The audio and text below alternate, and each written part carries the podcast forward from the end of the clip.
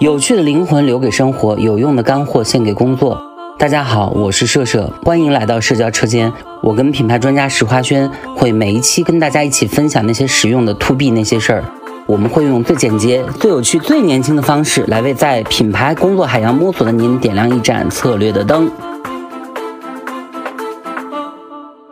嗯，大家好，本期的社交嘉宾呢，我们请来了两位重磅的嘉宾啊，都是我很想要深度探讨的这个朋友。一位是巨量引擎教育图书运营的负责人，来，我们请这位负责人老师自我介绍一下吧。啊，我说大家好，那个我是巨量引擎，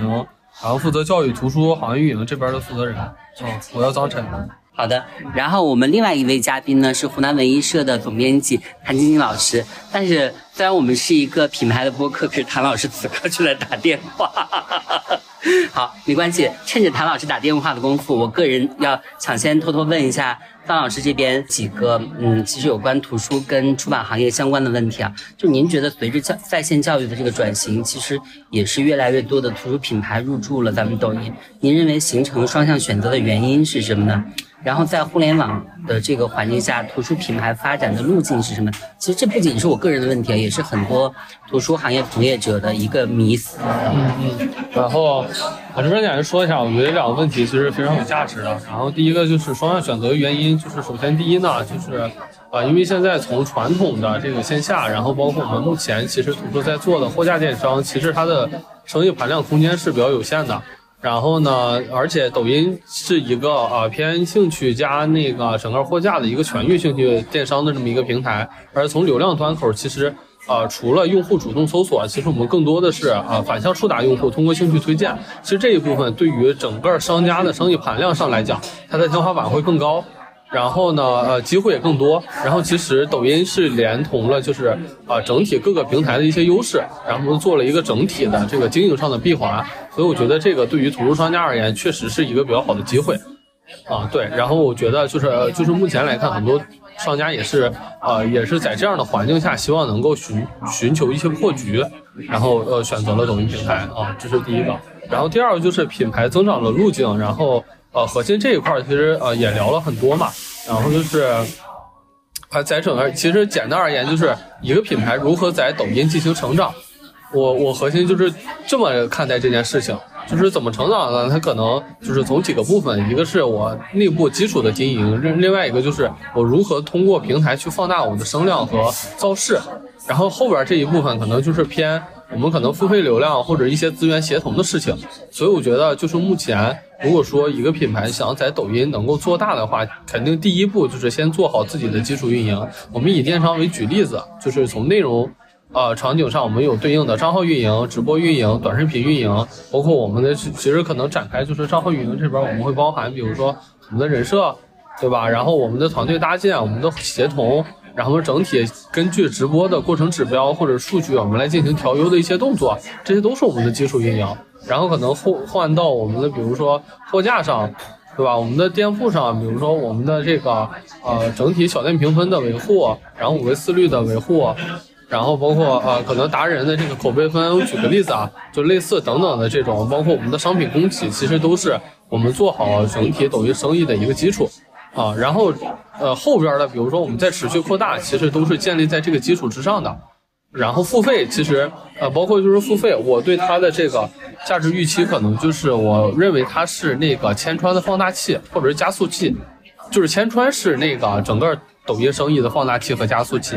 比如说一个场景，它就是比如说我们通过付费，并不会因为你基础能力没做好，然后仅通过付费而做好，一定是。你基础能力做好了，再加上付费，然后来持续扩大，就是一加一大于二的这么一个概念。所以我对这件事是这么理解的啊。嗯，其实我还有一个问题啊，既然您说到这里了，就咱们巨量引擎作为就是也是受到了大众认可、用户量巨大的这个营销服务品牌，这几年呢也跟新东方和高图这种嗯教育实力比较雄厚的公司做了合作。您觉得这种合作对于其他的教育品牌和图书品牌来说提供了哪些思考呢？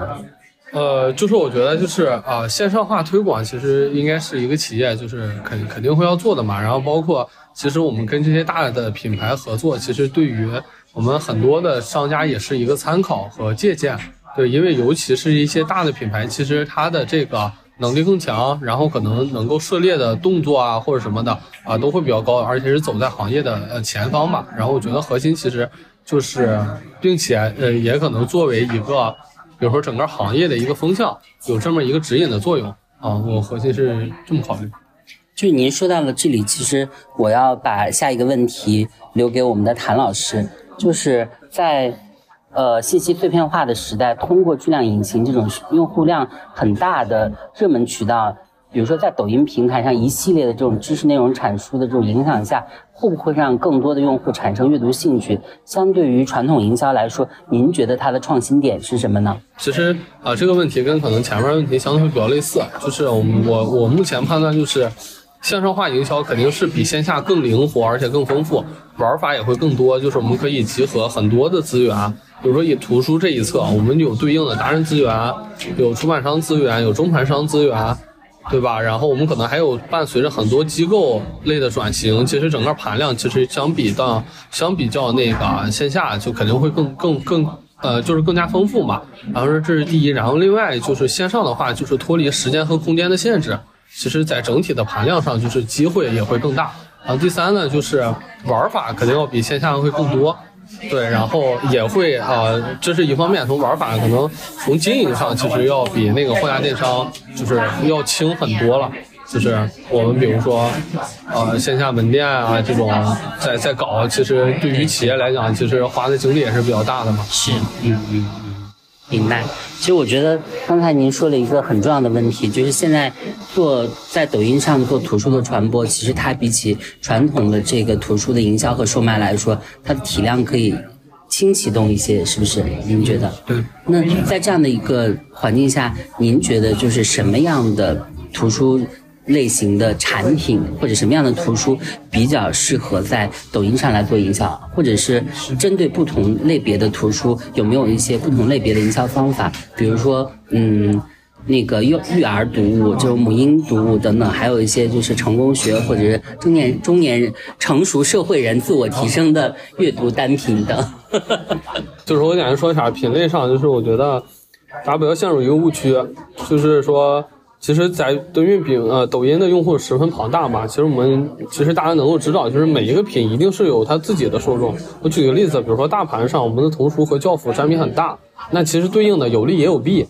对吧？利是哎这个方向肯定没有错，那弊是我的竞争一定会更加激烈。对。对，然后所以其实针对于各个品类呢，其实我们会发现，尤其二二年，其实有很多的品类是啊非常有那个值得继续推广的这个潜力的。就比如说我们有，比如说自我实现励志啊、组套啊，包括还有一些节点性的商品。我举个例子，比如说像我们前一阵火的那个狂飙，我们对应狂飙的书，然后孙子兵法，其实这些也都是节点性品类，所以这个变化其实也是相对会比较灵活的。其实每一个品都有它自己的那个。呃，就是受众吧，就是核心就是我们如何让这个品在市场上有一些概念，或者用户知道这个品。对，然后其实这个就涉及到另外一个打法了，就是就是我们有了品之后怎么打？那比如说我们对应一些新品，就是平台这边也会持续在做探索。就比如举个例子，新品我们目前很多的客户是怎么做的呢？就是会找一些达人，我们批量去带。然后通过这样去造势，然后一是就是用户对这个品他会有一个感知，因为之前我们也做过一个研究啊，就是很早以前，比如说啊教育类的品，然后可能一个用户我们触达八次以后，它的转化效率是最高的。那其实抖音也是这样一个逻辑，就是我们一定是通过不断的这个多频次的。覆盖触达，然后来影响它的心智，就是一样的逻辑。然后包括我们通过啊达人的这个，比如说啊推进啊，其实对于平台来讲，也会对我们这个品有一定的概念。就是你这个品，比如说你卖多少钱，那你成本是多少，或者用户喜欢不喜欢，这也是啊一方面是平台会有这样的概念，另外一方面也是能够帮助商家去做前置做一些这个打品的这个情况，包括我们之前推的一些预售啊。这些也都是就是降低我们，比如说商家在做啊图书一些风险的问题，对吧？比如说你如果没有预售的话，你可能一下印个一千本或者一万本或者更多，那如果你发现卖卖不动或者是不够卖，其实都会有对应的风险吧？啊，实际上按照您提供的这样的一个方法论。如果说从呃图书出版的角度来说，抖音是可以作为一个嗯第一时间感知市场水位来做一样这个阶段性的测试。我测试这本书，它有在预售上有相当成绩的一个指数以后，我来匹配我是不是要多印，然后我针对什么人来投放。您觉得这样会不会更对于出版人来说更具象一些？这这个帮助，嗯。是是具象。然后其实我一直有一个问题啊，刚才我们在跟谭老师讨论的时候，谭老师也提到了一个困惑，就是对于传统的出版人来说，如何使用抖音，其实这是现在大家一个公共困惑，就是它似乎没有一个已经成熟的哪一个出版机构或者出版社达到了一个较好的效果，全世界都是如此。对。但是我觉得大家也还是在不断的这个尝试和摸索啊，就是其实也有一些出版机构还是做出了一些有亮点的这种范例吧，比如说他们自己去养一些号，做一些这种抖音号啊，然后来自己推一些书，然后做好了这个号之后，呃。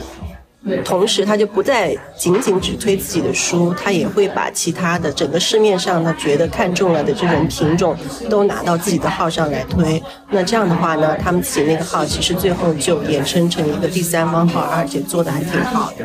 就这样的出版机构，我觉得他们做的这个有益的尝试，还是值得我们去学习和借鉴的。听社交车间，我是社社。理清消费逻辑，探讨行业机遇。欢迎来到不聊鸡汤，只聊品牌的社交车间 Radio，我是社社。嗯，那其实，在现在来说，我们会有一个感知，就是对出版社来说，呃，以谭老师刚才您说的这个，现在已经有出版机构把自己的这个内容，把它渠道化，就是我变成了这个，呃，图书的垂类达人。那刚才张老师也有一个观点，就是有这个达人运营，有直播运营，有短视频运营。那您觉得，就是从出版？方的角度来说，大概我有十分的比例的话，您比较建议在这个节点的话，呃，怎么来分配这样的一个精力呢？嗯，然后我觉得这个核心是根据啊出版社他自己对自己产品的定位和一个规划来做。比如说，可能作为我就是媒体方，可能啊相对建议是商家可以前期先做一些相对轻量化的一些动作，比如说。呃，比如说短视频带货，如果从付费的角度上来讲啊，就是我可能做好了账号，然后我平时有在运营，我发视频，然后我可能强人设都不需要那么强，对，然后我把这些基础运营做好，然后我再有对应的店铺，我只要供应链和我的比如说客服发货都没有什么问题的情况下，其实我就已经开始在抖音上做生意了，对，就是比如说我可能接入付费，对吧？然后我正常的就是能够产出素材，然后最终上品就 OK 了。对，就没有什么别的特别难的事情。但是如果说，呃，比如说我们对于一些呃，就是希望能够提升自己的利润，然后想卖一些更高客单价的品，然后其实这一部分可能就入局到直播。当然，当然未来一定程度上可能不见得非得是这种高客单价的。你比如说低客单价的，如果说你想扩大你的营销模式，肯定或者是营销增量，也是需要借助就是短直双开这两双向动作的。但是前期如果是呃，那个我们只是刚入局图书的话，我建议还是有一个规划，可能一步一步来，呃，是比较稳妥的。嗯，嗯，您的意思是前期我先做短视频，等我做到一定量的时候，短视频和直播一起做。对对对，明白。因为我觉得这也是大家的一个困惑，就是觉得抖音就是有这么多流量，但是作为出版方来说，到底怎么来把自己出的图书作为一个商品来介入进来？其实大家。是有这个动作上的困惑的，就很多传统的出版人对此很茫然。就是首先是做和不做的茫然，其次是我往哪儿做、怎么做这个茫然。是的，就是对我觉得就是还挺同意刚才藏总的那个说法，就是确实应该不是每一个出版机构都应该一上来就自己做号，是吧？确实那个。各方面的投入和压力都还是比较大的，而且这个号能不能做出来也是不确定的，所以可能还是从第三方的这种去找这些达人呐，相对应的自己垂类的这种比较符合的这种达人呐，在他们的号上去先推一推这个书，然后如果自己其实可以先把基础的这个账号的工作做好吧，我想应该也还是一条比较好的路径。嗯，其实这个部分我有一个问题啊，就是那如果说我现在一定要做图书类的垂类账号的话，我是同样的内容做三到五个不同调性的号，还是我就嗯锚死一个账号来做？您觉得怎么样会更容易？这个账号就是以图书类为例，它这个号容易起来呢？嗯，其实这个倒真的没有特别绝对的话题，就是哪一种效率更高。对，但如果是精力足够的话，其实矩阵号一定是未来发展的一个方向。就是而且这个矩阵号建议啊，就是可能越垂越好。比如说某某个客户，然后可能就是他的名下可能就有七八个号，然后可能每个号对应一个类目。然后一定要垂直，这个是比较核心的。然后具体就刚才那个问题，我们怎么着效率最高？其实目前还没有说特别明显的特征。对，这个核心还是看精力吧。就是如果说我们精力足够多，那可以多起号，就多多一些机会。但如果说精力不是很充足的话，就建议我们还是就聚焦在一些事情上做减法嘛。嗯，是的，就是我为什么这个问题其实一直尝试多想了解一下，因为我意识到一个一个点啊，就对于这个这个时代，咱们用中文来创造内容和做品牌来说，就是所有的归口都是抖音，抖音不是方法之一。我认我自己认为，抖音现在甚至是唯一的方法。就是不管你要做什么类型的传播和品牌，实际上如果在抖音上没有一个强声量的话，你这个品牌就是。不完整的，就抖音它已经变成了一个主流媒体。实际上，现在的抖音就是一个主流媒体。那从巨量引擎的角度来说，我们是不是可以在巨量上有一些针对图书类商家的这种培训？就是如何使用抖音，如何跟抖音接轨？其实这个我也想请您给我们简单介绍一下。呃，针对商家的培育，其实这一次平台一直都有在做，而且我们非常致力于就是帮助啊商家成长。然后并且达到自己的营销诉求，这个不管是对于平台，还是对客户，还是对于整个生态来讲，都是十分有价值的。然后，呃，就尤其是比如说一些新入局的图书商家，我们也会根据客户不同的阶段，去提供不同的这个呃策略。就是啊，比如说有一些呃新新的这个商家的，比如说他一个店铺运营啊，然后小店。呃，怎么怎么做呀？然后比如说，呃，那个商品怎么组合呀，或者投放怎么做啊？其实这些都有。然后针对一些，比如说相对有有一些潜力的，就是也不是说潜力，就是相对有一些能力的这个商家，我们就会可能会匹配一些进阶性的，就是针对客户不同的阶段，我们提供不同的这个策略指导和那个和方向指引啊。明白，就是。以此刻为例，实际上巨量引擎在，嗯，成为一个 SaaS 工具型的呃字节跳动的机构，是不是？至少针对图书行业来说，你们的愿景是这个？其实也不，哎，其实你也可以这么理解，也也不完全是。但是对，其实从功能上，就我们是越来越完善。然后越来越，比如说我们的那个对应的一些平台，比如说那个电商平台啊，或者我们小店，其实商家可以用的都是越来越智能，越来越像呃，就是 SaaS 系统的，对对对。嗯嗯，就是我们年初的时候，巨量引擎举办了“行知行为行万里”这个二零二三年的教育 Future 大会，其实是可以看到抖音图书行业的蓬勃发展。那您对这个未来平台教育体系的发展，你觉得会是一个什么样的愿景呢？图书这一侧就是。整体愿景就是，我觉得呃是这样，就是图书商家想要做呢，就是从平台角度一定是以客户利润为主，但是这一侧我们可能要捆绑几个呃流向，比如说第一平台的政策和方向，这个是一个，然后就是呃这么说啊，就是以我们的收入、客户的收入为主，然后可能对应适应，比如说上面有平台的流向啊，就是政策方向，然后策略呀，包括一些逻辑算法或等等之类的。尤其是一些那个啊，对商家的一些这个指引，其实这一侧就是因为呃之前做过很多的这个啊商家的培育和甚至就是广告投放也是做了很久，然后其实这一侧就是总结下来一个经验，就是一定是要跟着商跟着那个啊整体的这个媒体的角度来做，然后这是一部分，然后另外一部分就是我们对于。呃，商家的培育整体都是刚才也说了，就是偏定制化的，都会提供。然后我们希望未来能够在，就是 蓬勃发展，肯定是肯定是希望的，对。然后我们希望核心就是希望有更多的客户入局，然后我们也希望说能够在啊，抖音，然后帮助很多的商家完成从零到一、从一到一百的破局和成长。对，这个是我们非常希望能够看到的，因为啊，从二二年整体图抖音图书的这么一个增长，其实也给了我们很多的信心。对，嗯，我有一个有关抖音图书的达人类型的问题啊，因为其实我们可以在抖音上找到各式各样的达人，然后优秀的创作者其实也是层出不穷的。但是在抖音开展图书业务的这个过程中，平台咱们巨量在达人的选择上比较看重哪些方面呢？你们比较推荐什么类型的达人来实现抖音图书的这个嗯业务目标的这个成长呢？呃，就是里边呃可能有一个误区，就是不是平台选择达人，其实是达人选择了平台。对，然后我觉得，呃，对逻逻辑是这样。然后，嗯，我们就是针对一些达人，其实每个达人都有各自的优点和长处。然后核心其实，在抖音做生意，我就是可能最主要的点就是适配性，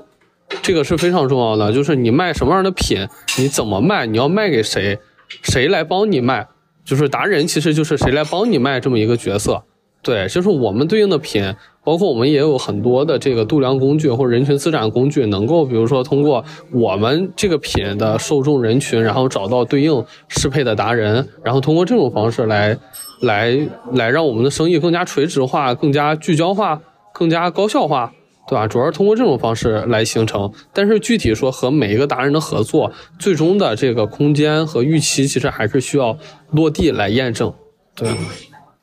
那巨量引擎作为这个知识类和图书类的这个新兴的这个阵地啊，其实也是拥有大量的优秀的这个知识创作者，也吸引了很多图书行业的优优质品牌入驻。那我有一个疑问啊，就是我有一个请教的地方，就是您觉得在图书这条呃赛道上，这三方应该采取怎么样的合作模式，才能比较大程度的满足用户对于高质量图书内容的这个需求呢？啊，这个也是我们一直在讨论一个话题，就是可能这也是我们刚才聊的愿景之一，就是我们希望说，啊，能够聚焦我们更多的资源方，就是我们的出版社或者我们的投流机构、我们的达人，然后我们的比如说服务商，就是我们把这些资源全部都。呃，聚合到一起，然后能够说充分利用各方的优势和特点，然后来把整个图书的生意做大。因为每一个角色都有自己的那个优势和短处，是真的。就比如说，我们出版社这边，我可能供应链很多，但是我可能分销机构偏少，就是我可能有一些那个经销商。然后另外，我线上经验可能不足。那我达人其实我就有很充足的，比如说直播的经验，但是我可能投流经验不足。然后我的货品组合。也没有那么丰富，对吧？其实你甚至投流机构就是，哎，我有投放，对吧？然后我可能包含一些，比如说 DP 服务商，但我可能对应的那个货品这儿也是我的一个短板，对吧？就是核心就是我们希望能够联动多方资源，形成一个嗯更加完善和更加就是嗯更加具有规模的这么一个图书的生态环境。然后帮助每一个商家，然后找到自己对应的资源，并完成对接。对这一块也是我们，呃，持续在做的事情，可能也是未来就是在二三年我们一个比较大的方向吧。明白。那我最后一个问题吧，就是想请教您，就是在现在的这样一个互联网环境，已经到了一个互联互联网加的一个阶段的话，巨量引擎作为一个受到行业认可，然后用户量也比较大的营销服务品牌，对于嗯。加盟的品牌，比如说高图佳品这样的品牌来说，品牌直播的意义和价值在哪里？而这个阶段上的话，巨量引擎能提供哪方面的加持？品牌自播呢，就是它会是我们相对会鼓励商家一起做的一个事情，就是希望说商家能够多条腿走路，就是你既有达播，然后也有自播，因为你自播的可控性会更高，对吧？然后包括对于我们品牌的加持也是。也是呃，就更加丰富的，就尤其图书这一侧，我们可能针对不同的客户，就是有不同的打法。像出版社这种，呃，或者是我们的经销商，目前其实直播对于大家来说，可能是就是对于我们这类商家，可能是一个短板。但是短板怎么做呢？那我们肯定是第一步，我们如果想做自自播的这个团队的话，肯定需要比较长的周期。那你对应其实就需要有达播的这个就达人带播的这么一个助力，然后你再同时在做自己的自播。对，然后呢？但是这个生意终究还是自己的生意，对吧？就是嗯，并不是拒绝那个达播，但是肯定自播还是我们商家自己，就是呃提升自己盘量的一个核心抓手啊，这是一个。然后另外一个针对于品牌自播的培育，就是这一侧其实我们目前已经有了很多非常成熟的打法。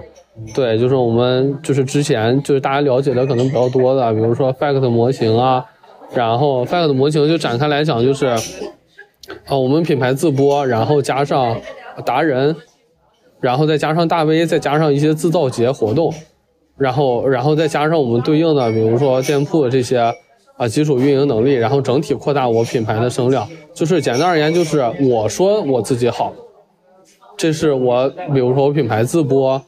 对吧？然后别人说我好，就是可能达人，然后真正说好，那可能就是那个大 V，就这种模式。然后通过这种联动来整体打造我们的品牌声量。然后当然也有一些其他的那个我们的呃品牌，或者是我们就是一些工具上的使用，比如说我们品效星云联动，就是有品牌，然后又有达人，然后啊同样也有一些度量的工具，对，然后。呃，还有我们对应的一些，比如说，呃呃，就是我们的效果类的产品，就是能够呃帮助我们在抖音完成就是经营闭环这样一个经营诉求，啊，所以这一部分其实就是我们有很多成熟的案例，然后呃也给了很多商家一些指导，然后帮助去拓拓展这个增量。对，就是目前比如说他就是刚才聊的可能东方甄选啊，对吧？然后。呃，那个